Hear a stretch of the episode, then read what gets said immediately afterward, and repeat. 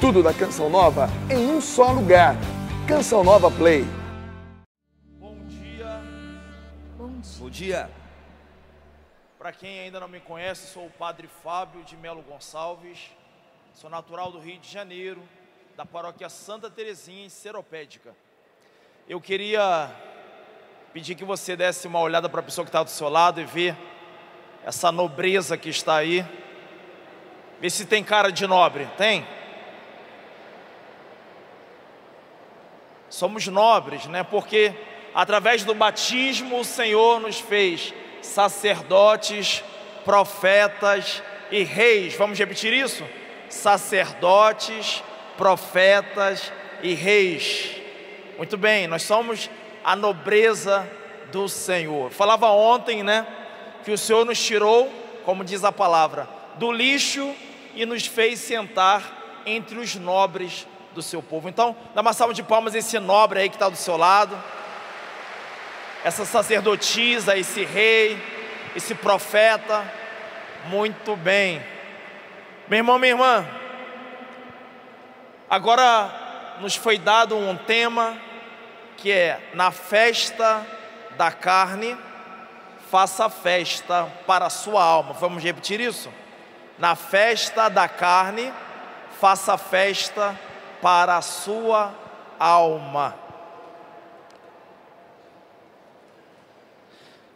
Bem, eu queria deixar uma pergunta: quem de nós aqui não já teve a experiência de depois de certas alegrias vir um sentimento de tristeza e às vezes até mesmo de raiva? Muitas ocasiões eu tive essa experiência e eu não sabia dar uma explicação. Como é que poderia eu, depois de passar um momento numa euforia, num entusiasmo, numa alegria, de repente sentir um vazio, uma tristeza que eu não sabia dar nome. Como eu falei ontem, né, um pouco, eu não consegui completar, mas eu falei um pouco da experiência que eu fiz com o Senhor a minha experiência de conversão. E nessa ocasião em que eu me revoltei, julgando que Deus havia roubado a minha juventude, né, porque eu havia dito que eu entrei no seminário com 16 anos de idade. Então, depois de já estar uns oito anos no seminário, eu julguei que Deus me roubou a melhor fase da minha vida. Eu comecei a julgar que as pessoas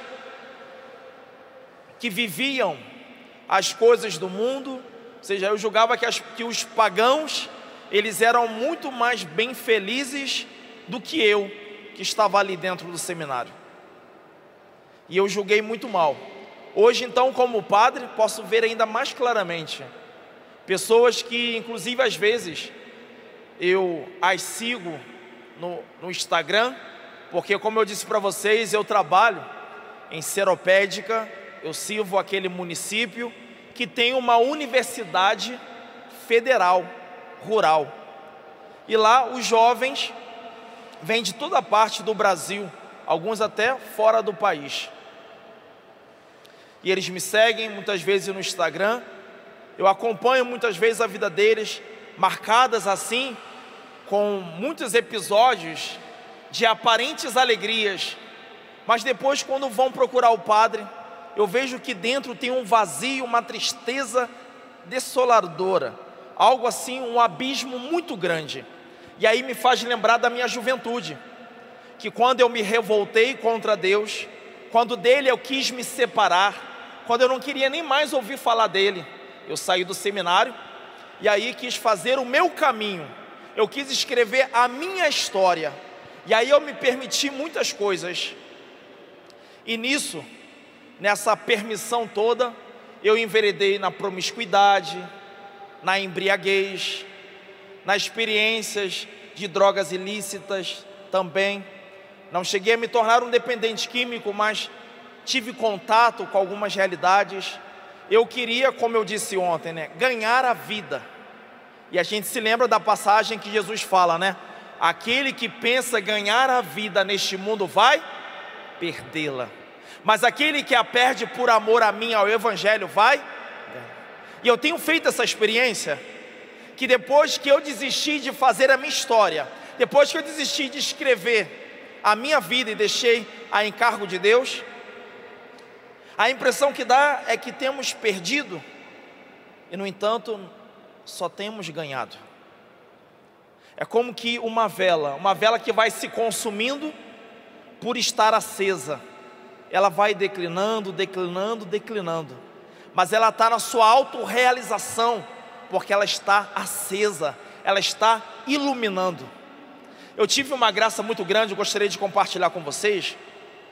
Agora em janeiro, no acampamento de Ano Novo, eu pude conhecer assim de perto, eu pude abraçar, eu pude conversar com o Monsenhor Jonas Abib.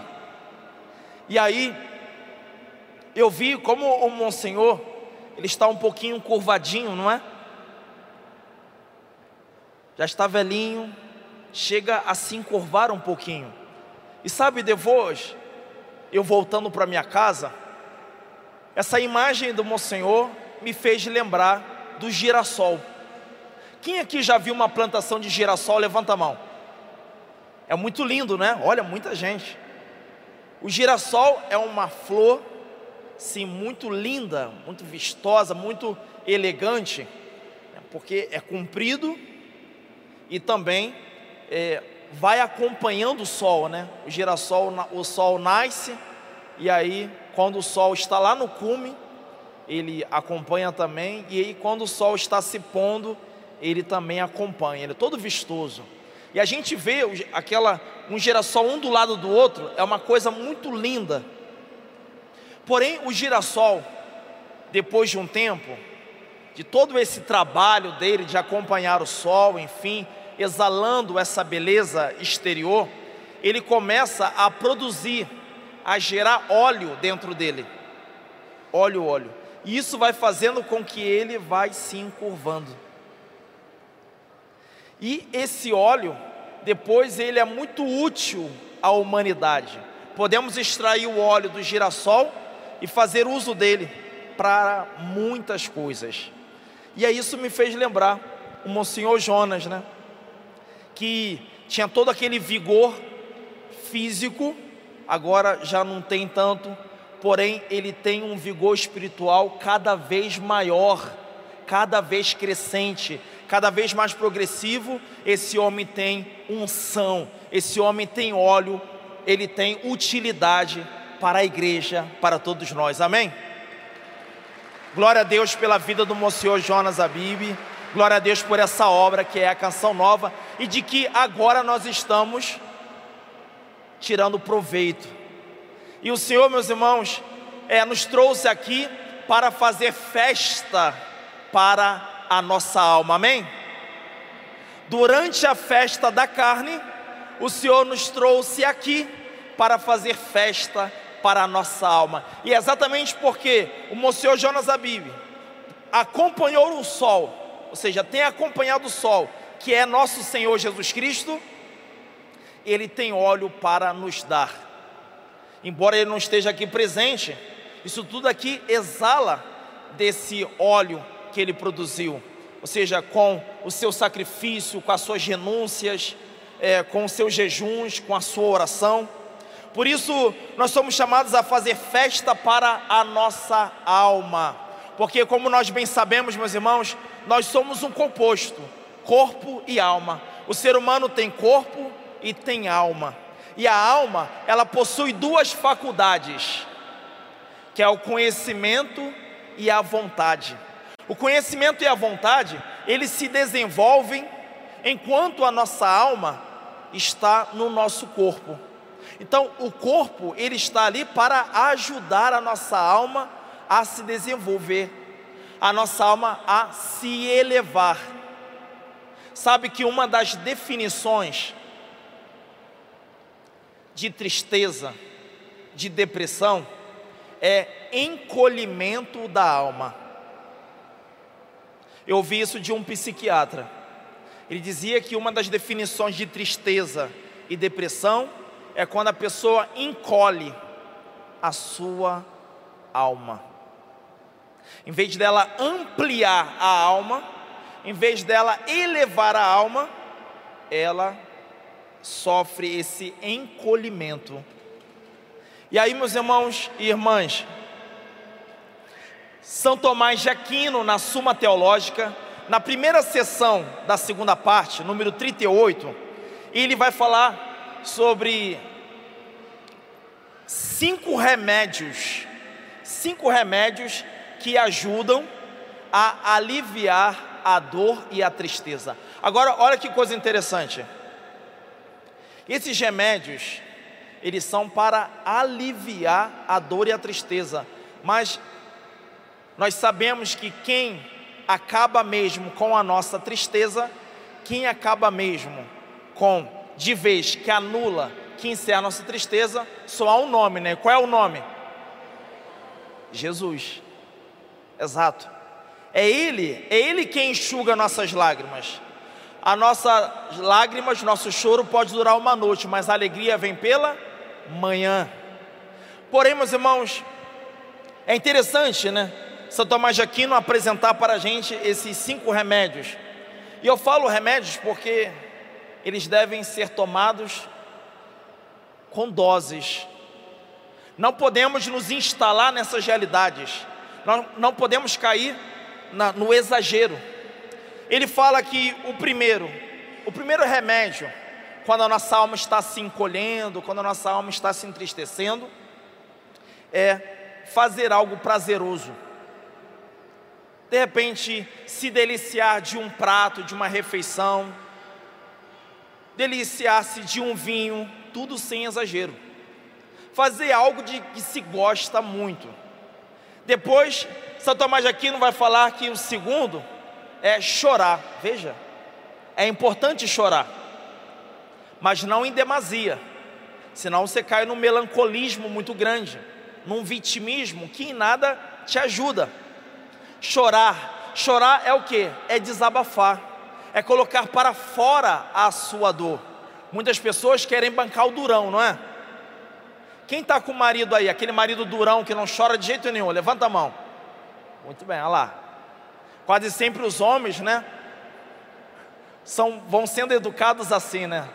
Durão, segura. E o choro é importante. O choro é salutar porque é uma ocasião, uma oportunidade, diz o santo, de colocar para fora, de desabafar, de aliviar a tristeza e a dor. Terceiro, São Tomás de Aquino fala sobre a importância da amizade, da compaixão dos amigos, daqueles que sofrem a nossa dor e que se alegram também com a nossa alegria. Então, o amigo não é apenas aquele que nos socorre nos momentos de infortúnio, é também aquele que consegue se alegrar com as nossas conquistas, se alegrar, vibrar com as nossas vitórias.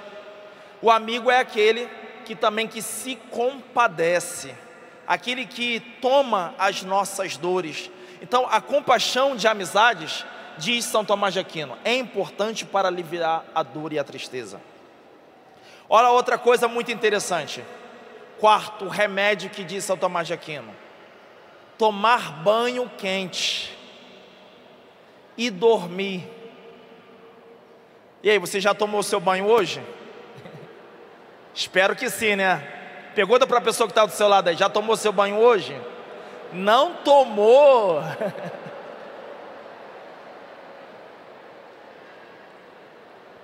Um banho quente, coisa curiosa, né? O santo São Tomás de Aquino, ele entendia muito das emoções também, entende muito da alma. E as emoções fazem parte da alma, né? Então ele vai nos falar da importância do banho. O banho revitaliza, revigora, renova, restaura também, nos prepara para novamente entrar em combate, para o enfrentamento da vida. E também como é importante a pessoa tirar um sono, né? descansar. Mas não durante a pregação do Padre Fábio, né? Dá uma sacudida na pessoa aí que está do seu lado. Não dorme não. O sono é salutar. O sono é saudável, mas não durante a pregação. Amém? nem durante a missa, não durante o acampamento. Veja, meus irmãos e irmãs, uma pessoa que não dorme bem, ela corre o grande perigo de passar o dia seguinte o quê? Irritada, triste. As mães com crianças pequenas, crianças de colo, que bem o diga, né? Quem é mãe agora e a criança é pequena? Levanta a mão. Levanta a mão. Poucas, né? Muito bem. E aí, mãe? Tá precisando dormir um pouquinho? Tá precisando da ajuda do marido, né? Para cuidar das crianças, tirar aquele sono. É importante o sono, diz o santo. Agora, eu direi o quinto e último remédio que São Tomás de Aquino fala que é importante para aliviar a dor e a tristeza. Ele fala que é contemplar a verdade contemplar a beleza da verdade. E dos cinco remédios, esse é o mais importante. Esse remédio a gente pode exagerar. Contemplar a beleza e a verdade. Por quê? Porque a beleza a verdade é o próprio Deus. É o próprio Deus. Contemplar o Evangelho, contemplar a boa notícia de que Deus nos ama. Contemplar e ver naquela verdade o próprio Deus que a nós se revela. Agora, meus irmãos, é evidente que devemos ter um cuidado, um carinho para que, quando estivermos tristes, não venhamos a nos refugiar nos prazeres. A gente pode até procurar algo prazeroso, porque o prazer não é pecado. Porém, se nós nos instalamos numa busca desenfreada pelo prazer, nós adoecemos a nossa alma. Se nós procuramos o sono, o descanso em demasia, nós também adoecemos. Se nós choramos sem parar a todo instante e não entendemos apenas que é um, uma ocasião para desabafar, nós também adoecemos. Se nós nos apoiamos nos amigos ao ponto de idolatrá-los, fazer deles uns deuses, que em tudo nos socorre e ajudam e que não podem faltar, nós corremos o perigo também de adoecer, porque os amigos são como nós, limitados, têm também suas fraquezas, seus vacilos, seus erros. Por isso, maldito o homem, diz a Bíblia, que confia no outro homem, no sentido do que? Aquela confiança plena. Nós temos que entender que os amigos, embora sejam um dom, um presente, uma grande ajuda, não é neles que nós devemos colocar a toda a nossa confiança, mas no Senhor. Mas bem, vamos prosseguir. O carnaval, como é que é? Eu falei, falei ontem aqui, né, que nessa ocasião em que eu saí do seminário, que eu abandonei a fé, porque meus irmãos, eu tive, não foi uma crise vocacional, eu tive uma crise de fé. Eu pus dúvida a respeito do amor de Deus. A crise que ontem eu testemunhava aqui não era, ah, desistiu de ser padre, não. Eu ali desisti de ser um cristão, de ser um filho de Deus. Eu julguei que os pagãos, aqueles que não conheciam a verdade, aqueles a quem não foi revelado o amor de Deus, pareciam gozar mais da alegria do que aqueles que ao Senhor conheciam. Então era uma crise de fé que me fez não só abandonar o seminário, mas também abandonar a igreja, a família cristã. E aí eu passei a me tornar um grande problema dentro da minha casa. Eu já agora não tão mais novinho, né? Vinte e poucos anos. Eu queria, entre aspas, recuperar toda a minha juventude, julgando que Deus me havia tirado, me fazendo entrar no seminário com 16. E aí eu me permiti muitas coisas. Eu saía quinta-feira, sexta, sábado e domingo. O dinheiro que eu obtinha do meu trabalho era tudo para gastar na quinta, na sexta, no sábado e no domingo. Não me responsabilizava com nada a não ser o meu trabalho, porque dele eu dependia para ganhar o meu salário. Não me comprometia, não me responsabilizava, por nada me sacrificava, por nada que era justo, louvável, honroso, eu me sacrificava. E minha mãe custava muito a compreender. Como pode? Era tão fervoroso, era tão entusiasmado, inclusive a minha mãe, na ocasião em que eu fui para o seminário com 16 anos de idade, foi a minha maior adversária, entre aspas, para eu entrar no seminário. Embora ela foi quem me educou na fé, e ela é uma católica muito fervorosa, carismática, porém, quando ela ouviu o filho caçula dela dizendo: Mãe, Deus me chama para o seminário. Minha mãe falou: Chamou nada, filho. Você está inventando história. Você vai arrumar a ideia de entrar para depois sair e me fazer passar vergonha. Disse ela. Meu filho, a vida de padre não é fácil, não, meu filho. Você sabe que padre não casa, né? Falei, mãe, eu sei. Você não sempre falou que queria constituir família? Falei, mãe, é, isso é o que eu quero. Eu estou falando para a senhora aquilo que Deus quer. Deus está me incomodando. Eu não consigo, eu não consigo dele fugir. Minha mãe, Fábio, essa coisa da tua cabeça vai passar. E aí eu continuei fazendo grupo vocacional sem que minha mãe soubesse. Só que não podia esconder por muito tempo, né? O padre teve que visitar a minha casa. O padre Roque, que hoje é o bispo auxiliar do, da Arquidiocese do Rio de Janeiro, Dom Roque. Então ele visita a minha casa com outros seminaristas e fala: Olha, o seu filho está fazendo já discernimento um tempo e ele está preparado para entrar no seminário no ano que vem. A minha mãe, você imagina, né? Fez todas as chantagens possíveis, chorou. Meu filho, como é que você faz uma coisa dessa? Enfim. E minha mãe, ela embora ela tivesse resistido muito a aceitar a minha ida para o seminário, quando eu saí, ela vendo que lá eu havia permanecido oito anos já, fiz seminário menor, fiz o seminário de filosofia maior, estava concluindo a teologia, faltava dois anos, ela me vê sair. E não me vê saindo com aquele entusiasmo, aquele fervor de que eu tinha entrado. Ela me vê saindo também da igreja. E aí, meus irmãos e irmãs, eu buscando compensações, eu buscando saciar aquela sede que tinha dentro de mim, aquela sede de felicidade, eu me permiti muitas coisas. E olha, é muito curioso, era chegar em casa, me despedir das mulheres, me despedir dos amigos, para eu sentir algo estranho, um vazio muito grande, um descontentamento muito grande. E isso, meus irmãos, nos é narrado também por Santo Inácio de Loyola. Santo Inácio de Loyola, quem conhece a conversão de Santo Inácio, levanta a mão. Um grande santo, uma salva de palmas a Santo Inácio de Loyola. Grande homem de Deus, grande mestre espiritual. Santo Inácio de Loyola, ele era um soldado, um grande guerreiro.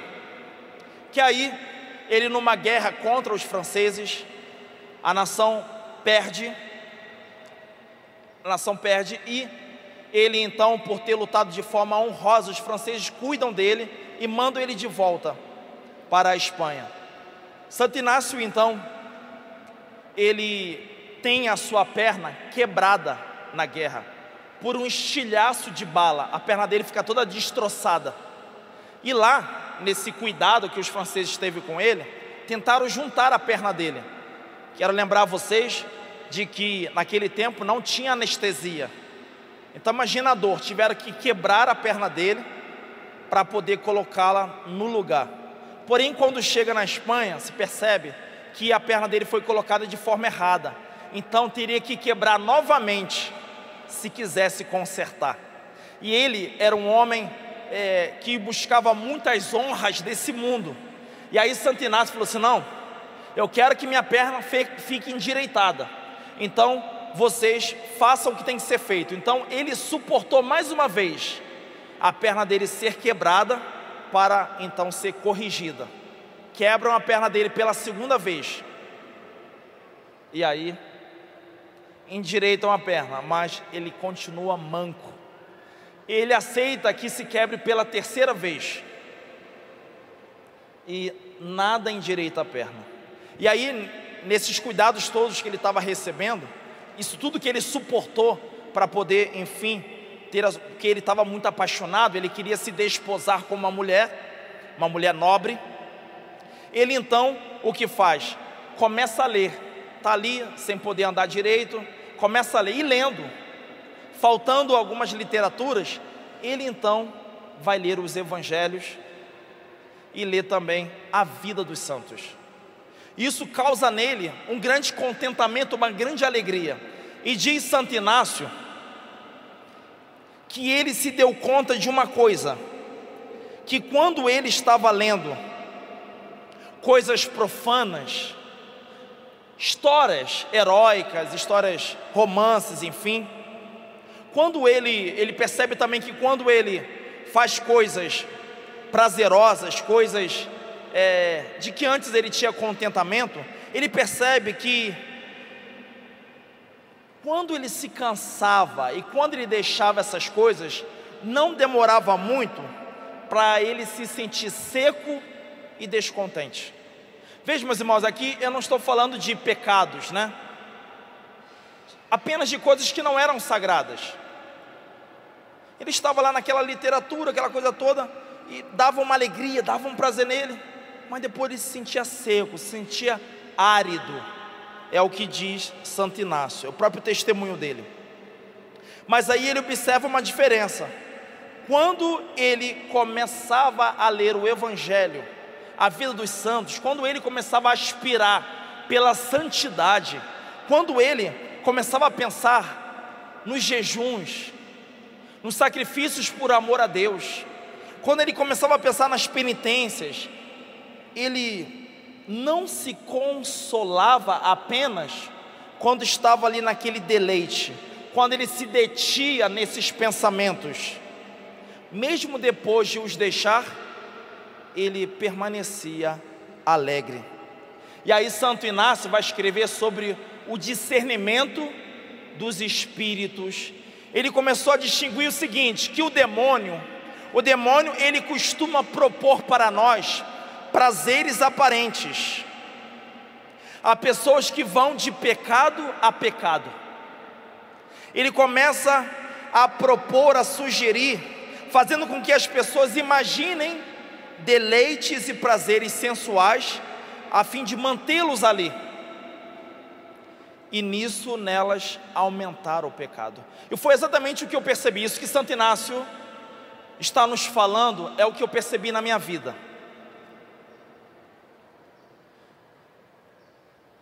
Por exemplo, eu me lembro que foi nessa ocasião que eu saí do seminário que eu experimentei pela primeira vez o álcool. Eu achava muito ruim o gosto do álcool. Mas depois me acostumei, me habituei porque parecia mó barato.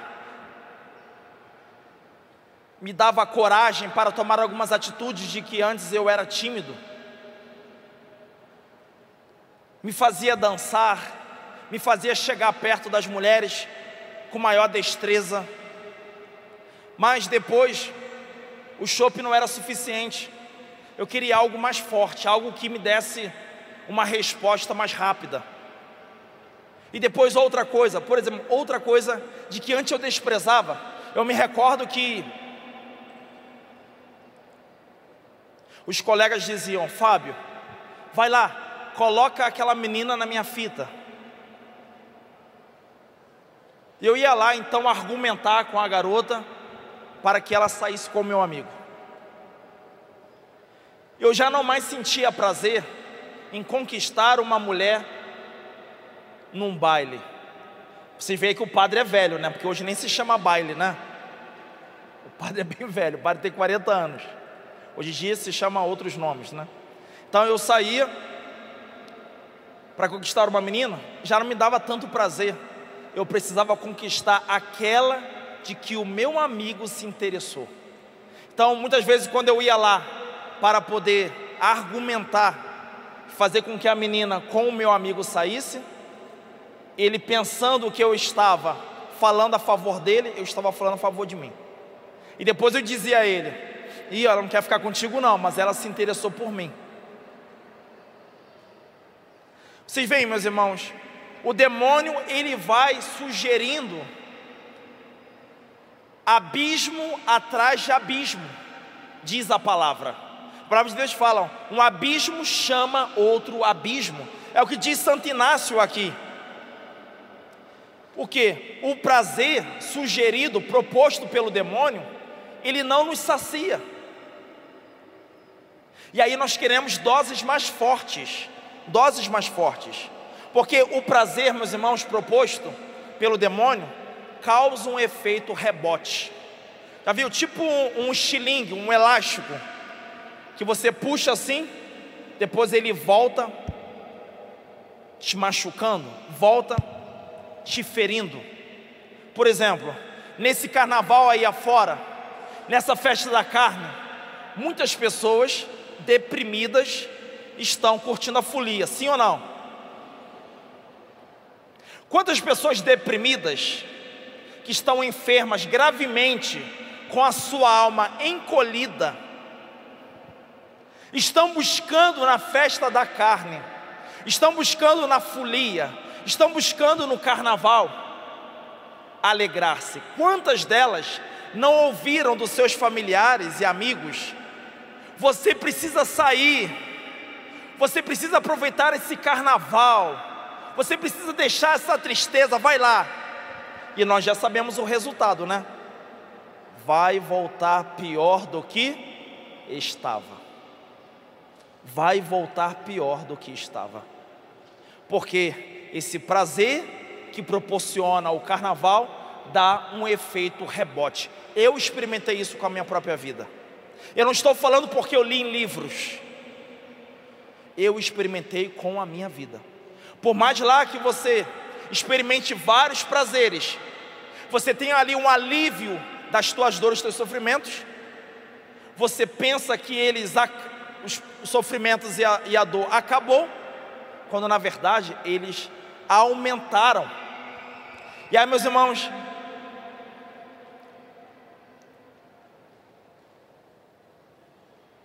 nós vemos o seguinte: vamos fazer uma comparação dos animais e do ser humano. O animal é como um fusquinha, o ser humano é como um avião. Para frear um fusquinha não precisa de muito. Agora um avião é toda uma engenharia. Por exemplo, um cachorro, um cachorro macho, se ele está com vontade de se acasalar com a fêmea, mas durante a execução, ele está indo lá com essa intenção, o instinto dele leva ele a se acasalar, mas aparece um perigo, o instinto de sobrevivência desse cachorro o faz o que? Ele fugir.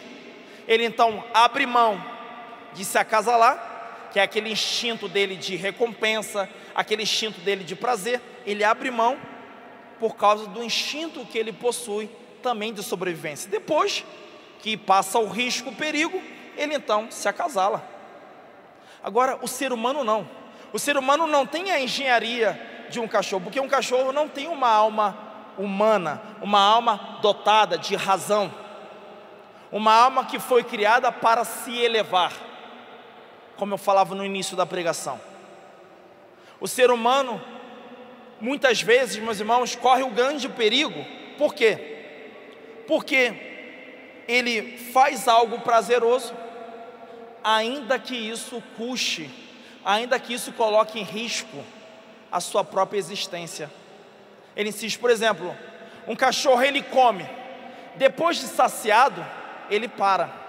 Agora o ser humano, tem que ter muito cuidado com o prazer, porque ele muitas vezes come, está saciado, mas não se sente saciado, ele continua comendo, come, come, come. E alguns chegam à patologia de colocar o dedo na goela, vomitar para comer mais ainda. Veja, a pessoa se destrói. Por exemplo, se um cachorro ele alcança o orgasmo na sua, no seu acasalamento, acabou. Muitos seres humanos, o que depois de alcançar o orgasmo, quer ainda mais alcançar outros orgasmos. Existe dentro do homem, parece que uma insaciedade. Mas, meus irmãos, já diz Santo Agostinho que esse anseio, essa sede que há dentro de nós não é para ser saciado por as coisas que se podem ver, mas pelo próprio Deus. A nossa alma não repousará enquanto não descansar em Deus. Por isso, meu irmão, irmã, muito cuidado com os prazeres. Durante a festa da carne, faça você festa para a sua alma. Padre, como é que eu faço festa para minha alma então? Como é que eu faço, Padre, para não cair nessa cilada de julgar que o prazer, o princípio do prazer é que me dará a felicidade? Padre, como é que eu faço para não cair aonde muitos têm enveredado? Na mentira de que é no prazer que está escondida a felicidade do homem. Vamos pegar a passagem bíblica que está em Mateus, capítulo 6, versículo 22 ao 23.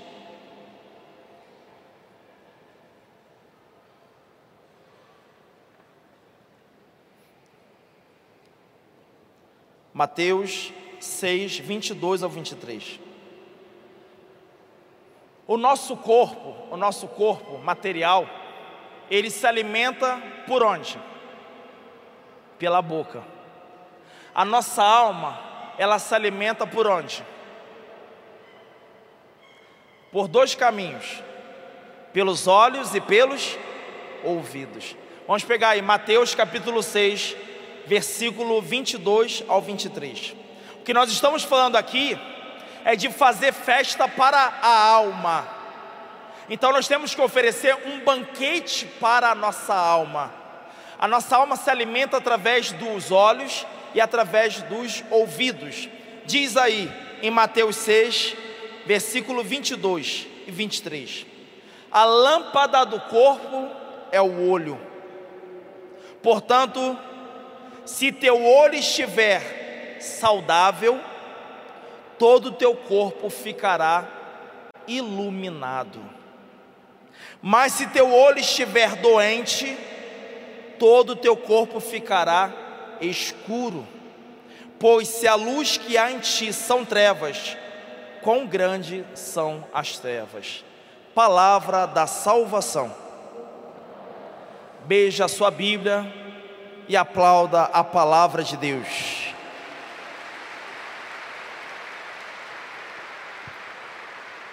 Veja, a lâmpada do corpo é o olho. Se o teu olho é saudável, o teu corpo fica todo iluminado. Então, meus irmãos, como é importante aquilo que nós assistimos, aquilo que nós vemos. Por exemplo, uma criança que cresce vendo pais virtuosos.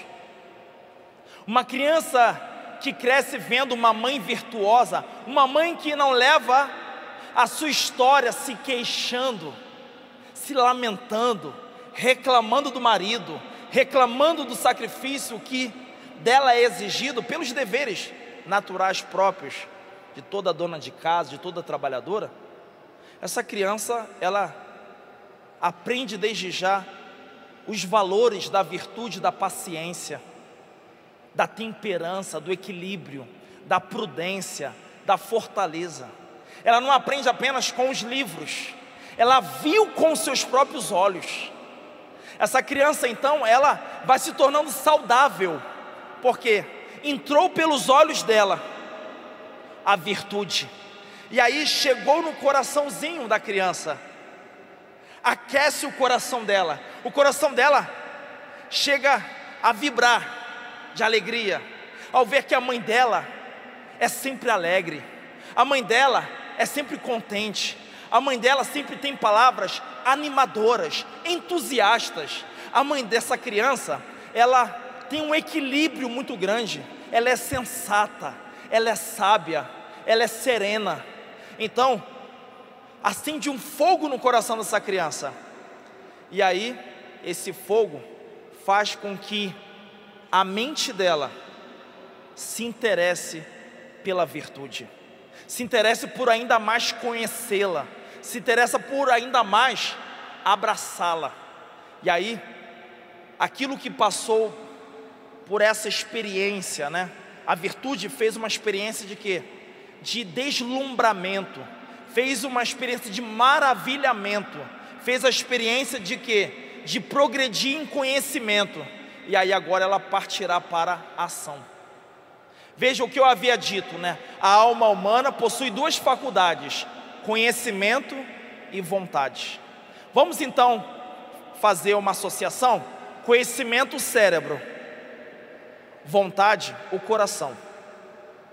Repete comigo: conhecimento, cérebro, vontade, coração.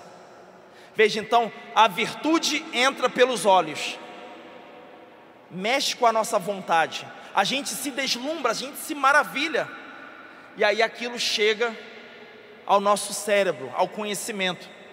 Por exemplo, eu falava ainda há pouco aqui do Monsenhor Jonas Abib, sim ou não? O homem que, em nome de nosso Senhor Jesus Cristo, por graça dos céus, é virtuoso. Temos comprovado a virtude deste homem, o quanto Deus tem cumulado ele de bênçãos, de graças. Então, nossos olhos veem, os irmãos da comunidade, os consagrados, veem ainda mais, porque com ele convive. Essa virtude, passando pelos olhos, chega ao coração, causa um maravilhamento, causa um grande desejo.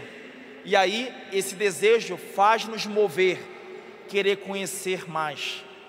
Como aquele homem é sábio, como aquele homem é prudente, como aquele homem é forte diante das perseguições, diante das calúnias, diante das contrariedades. E aí eu passo a progredir no conhecimento a respeito da virtude, e isso me move a também ser uma pessoa virtuosa. Por isso, meu irmão, minha irmã, eu acabei de falar a vocês a respeito dos olhos. Agora, se os olhos, eles estão doentes, se o nosso olho não é um olho generoso, um olho atento, aberto, se nosso olho é um olho de desconfiança, um olho de inveja, um olho de ciúme, esse olho está doente. E se esse olho está doente, todo o corpo fica em trevas. Todo o corpo fica em trevas.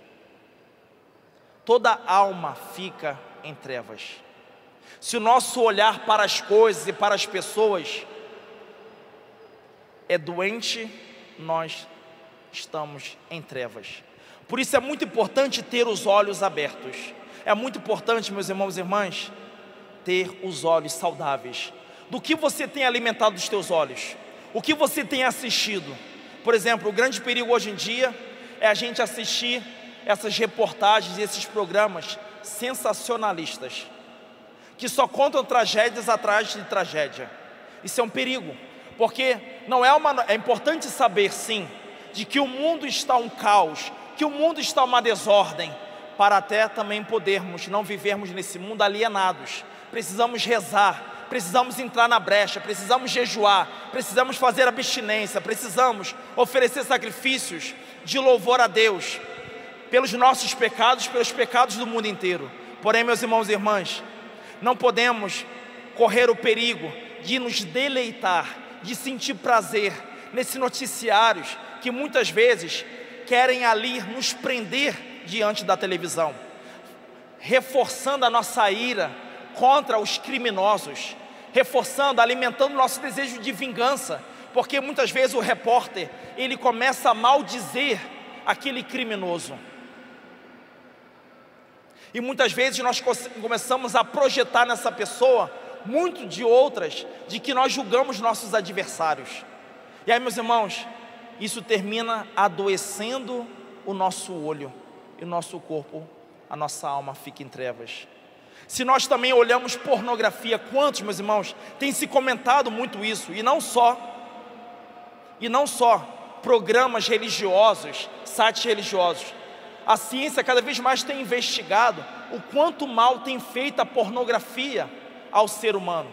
Nossas crianças, com smartphone desde pequenas, elas têm acesso a tudo isso. Muitos pais julgam que têm controle entregam na mão delas esse smartphone e abre para essas crianças um universo, um mundo muito grande, dos quais elas sequer estão preparadas para encarar. E aí já desde novinhas entram pelos olhos delas e chega ao coração muitas coisas que mais tarde virão adoecê-las.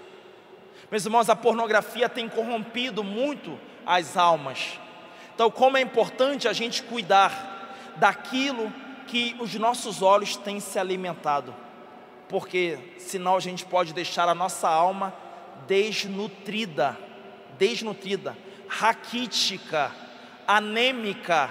Por isso que para que você não deixe a sua alma anêmica, para que a sua alma não se encolha, para que você não se deprime, para que você não ceda à tristeza, porque a tristeza nos deixa vulneráveis à ação de Satanás. Basta estarmos tristes, o demônio se aproxima e começa a nos sugerir coisas para nos instalar num princípio de prazer, julgando que ali está a nossa felicidade. Embora, meus irmãos, o prazer não é algo maléfico, nós não podemos ali nos instalar. Podemos sim buscar prazeres, mas desde que eles sejam lícitos, e ali não venhamos colocar, fixar o nosso coração, porque senão deles podemos nos tornar escravos. Por isso, meus irmãos, deixemos que através dos olhos nos tornemos pessoas virtuosas. E agora eu vos falo pelo ouvido. São Paulo diz assim: a fé vem pela escuta da palavra. O que, que você tem escutado? O que, que você tem alimentado pelos ouvidos? Vocês sabem, meus irmãos, que muitos milagres de que Jesus realizou não foi só pela compaixão daquele que ali estava sofrendo, mas também por compaixão de, daqueles que estavam ao redor. Porque, e também de nós, por compaixão de nós, ele realizou milagres. Porque quando ele realiza o milagre e a pessoa vê o milagre, ela abre os ouvidos à palavra daquele que realizou o milagre. Me fiz compreender assim ou não? Por isso que muitos santos, eles realizam milagres em nome de Jesus. Muitos santos realizam milagres em nome de Jesus. Para quê? Para que a gente possa dar ouvidos àquilo que o santo anuncia. Porque o milagre faz com que os nossos olhos que contemplaram façam com que os nossos ouvidos se abrem. Por isso a gente vê os discípulos de Emaús, os discípulos de Emaús estavam tristes, voltando para a sua cidade, julgando o quê? O nosso mestre morreu, acabou tudo, acabou a esperança, acabou a fé, acabou. A nossa esperança foi crucificada. A minha alma está encolhida, a minha alma está triste. Eles estavam lá capisbaixos voltando. Quando então o Senhor se junta a eles e começa a perguntar: do que vocês estão conversando? E eles falam: Tu és o único forasteiro que não sabe daquilo que aconteceu? Os sumos sacerdotes entregaram o nosso mestre nas mãos dos romanos e estes os condenaram à crucificação. Ele morreu. E aí Jesus, ali, sem ser reconhecido, porque eles não viram que era Jesus, começa a explicar os, desde os profetas tudo aquilo que deveria acontecer com o Messias. Então, Jesus ele ameaça quando chegam no acampamento prosseguir. E aí, o que que acontece? Os discípulos: já está tarde, o dia declina, fica aqui conosco. Então, Jesus fica com eles, parte o pão, entrega eles. Quando ele parte o pão, o que, que acontece? Os olhos deles se abrem e eles veem que estão diante do Mestre.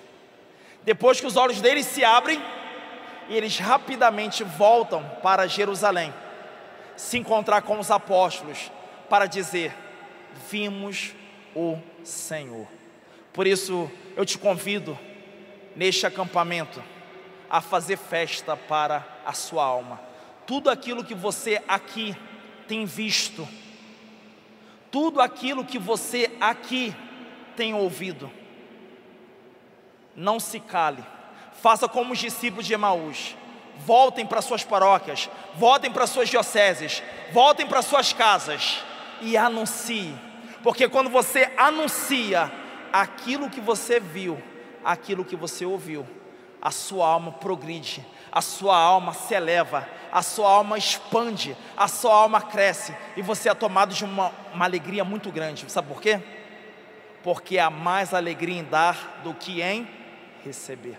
Aqui você está recebendo, amém? Aqui você está recebendo, amém? Isso é maravilhoso, sim ou não? A alegria maior ainda você terá quando você daquilo que recebeu, você vier a dar, amém? Será uma festa muito grande, porque há mais alegria em dar do que em receber. Fiquemos de pé e vamos agora cantar, vamos agora orar, vamos agora pedir ao Senhor que abra os nossos olhos, que nos livra de toda cegueira espiritual. Se nossos olhos estão doentes, deixando as nossas almas em trevas, que Ele venha nos visitar, que Ele venha nos salvar. Peçamos também que o Senhor abra os nossos ouvidos, a fim de que seja gerado dentro de nós uma fé que possibilite que sejamos pessoas virtuosas. Coloca a mão no seu coração.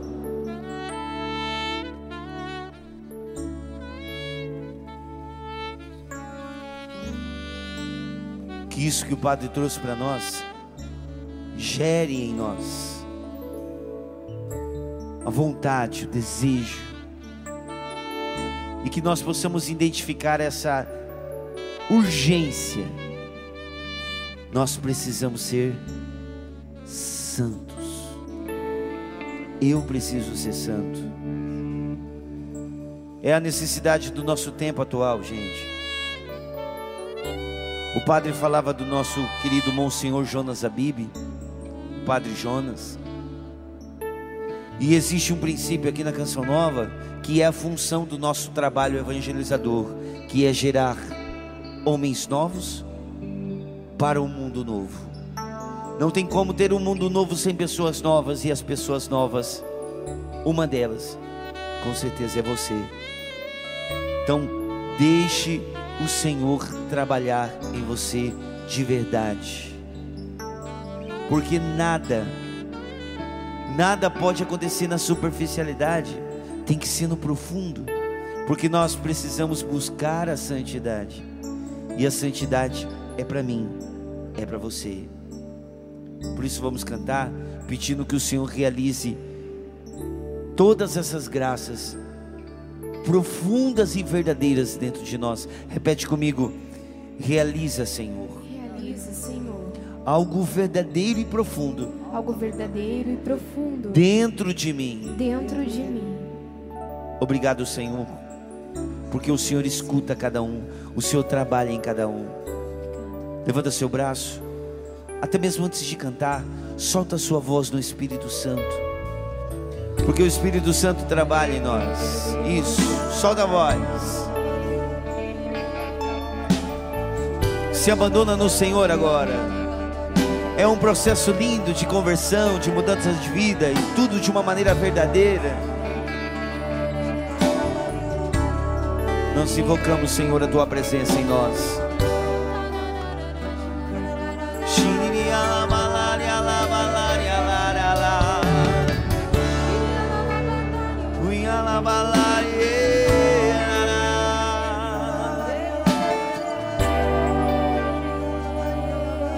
Nós invocamos, Senhor, invocamos o teu nome, invocamos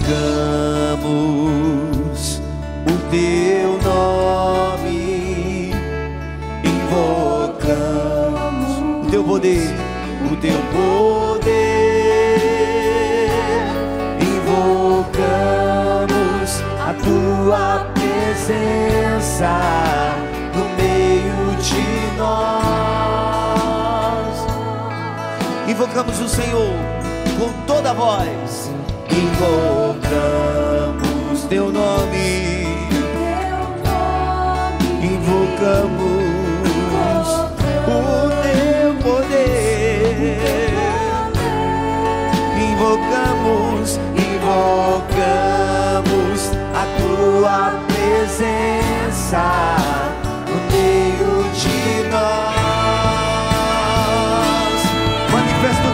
Senhor. Solta a voz agora, irmão. Manifesta, Senhor, o teu poder. Manifesta, Senhor, a tua força. Manifesta, Senhor, neste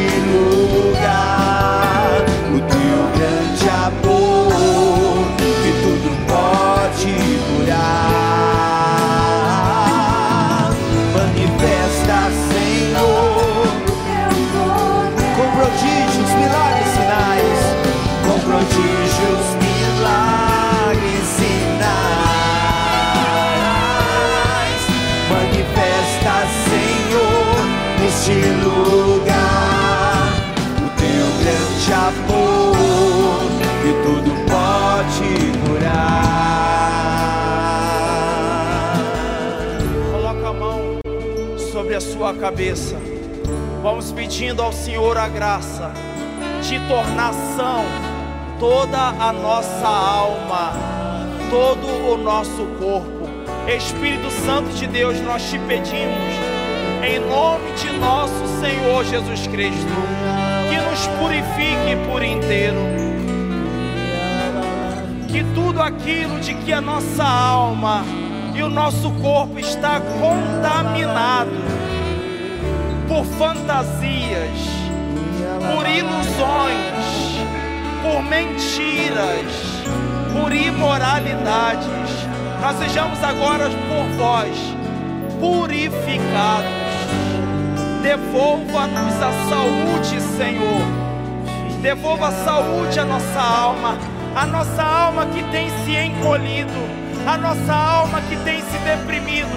Nós te pedimos, Espírito Santo, faça com que a nossa alma se expande em generosidade, que a nossa alma possa se elevar, a nossa alma se torne cada vez mais virtuosa, que a nossa alma se torne prudente, sábia, que a nossa alma se torne cada vez mais equilibrada. Nós pedimos, ó Deus, que o nosso coração possa se maravilhar diante da verdade contemplada, diante da vida dos santos, diante do teu evangelho, nós possamos nos entusiasmar. Devolva-nos, Senhor, o maravilhamento diante das pregações, diante do evangelho, diante da vida dos santos, que os nossos olhos, que os nossos ouvidos se abram e faça com que a nossa alma tenha uma grande renovação espiritual. Diga junto comigo, meu Deus, Meu Deus, eu preciso eu preciso desta renovação desta renovação espiritual. espiritual. Venha Espírito Santo, Vem Espírito Santo, manifesta o teu poder, manifesta o teu poder, manifesta a tua força. manifesta a tua força. Me perdoa Me perdoa por tê-lo contristado muitas vezes, por ter conquistado muitas vezes, pelas vezes em que eu vos entristeci, pelas vezes em que eu vos ignorei. Espírito Santo, eu quero, eu quero mais de ti. Eu quero que te manifeste. Eu quero, eu quero ter saúde para fazer festa para minha alma. Por isso, Espírito Santo, manifeste o teu poder com prodígios, manifeste o teu poder com sinais, para que eu possa saudável fazer festa para a minha alma. Cantemos ao Senhor, manifesta. manifesta, Senhor, o teu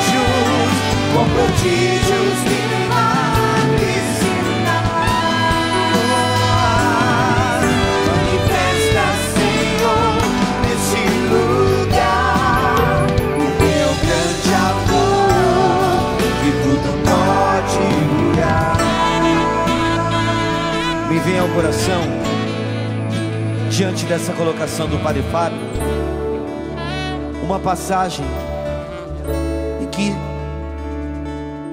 alguns amigos levam o paralítico até onde Jesus estava. Aquele lugar estava cheio de gente. E eles tiveram que colocar o amigo pelo telhado para descer aquele paralítico até onde Jesus estava. Meu irmão, minha irmã, a primeira coisa que Jesus faz, escuta você que está aqui, você que está em casa. A primeira coisa que Jesus faz não é curar o paralítico na sua enfermidade física. O primeiro grande milagre que Jesus faz é perdoar aquele paralítico dos seus pecados. E por conta da incredulidade das pessoas que estavam ali, Jesus diz àquele, àquele povo: para que vós acreditais que o Filho do Homem tem poder para perdoar os pecados, eu digo: levanta-te, pega a tua maca e anda. Isso que o Padre trouxe, eu preciso deixar bem claro para você. Nós estamos cantando agora, realiza, Senhor, prodígios, milagres e sinais. Deixa eu dizer uma coisa para você: o maior prodígio, o maior milagre, o maior sinal que o Senhor pode realizar em nós está vinculado à nossa alma. É dentro de nós que o Senhor quer realizar o maior milagre do mundo. É dentro de você, meu irmão. Não é fora, é dentro. A sua alma. É a santidade da sua alma. É isso que Deus quer. E deixa eu dizer uma coisa para você. Diminui um pouquinho. Ainda que seja como paralíticos, como cegos, como deficientes. O Senhor realizando o maior milagre de todos na nossa alma, meu irmão, minha irmã. Mais vale um paralítico no céu do que um perfeito corporalmente falando no inferno. O maior milagre que o Senhor quer realizar é na sua alma. Guarde isso. Vamos cantar mais uma vez invocamos, invocamos com a alma, canta o teu nome. O maior milagre de todos é dentro, invocamos o teu poder, Senhor. Invocamos, invocamos no meio de nós, no meio de nós. Sente Sente esse, esse abraçar aí dentro de você. Invocamos, invocamos o teu nome, Senhor. Invocamos o teu poder grandioso, o teu poder. Invocamos, invocamos no meio de nós, no meio seu interior para o Senhor agora e peça prodígios, milagres e sinais. Só da voz.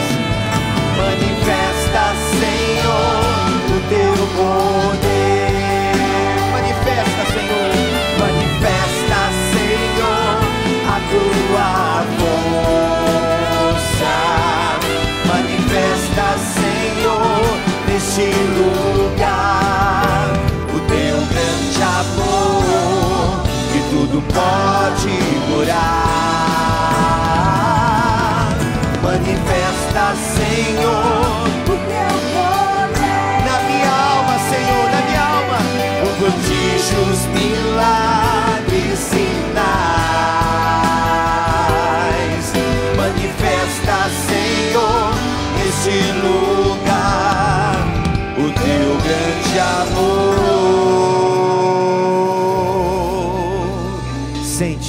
esse clima agora. Sente, sente. Sente esse clima agora do Senhor tocando a sua alma. E Ele tudo pode curar. O teu grande amor, que tudo pode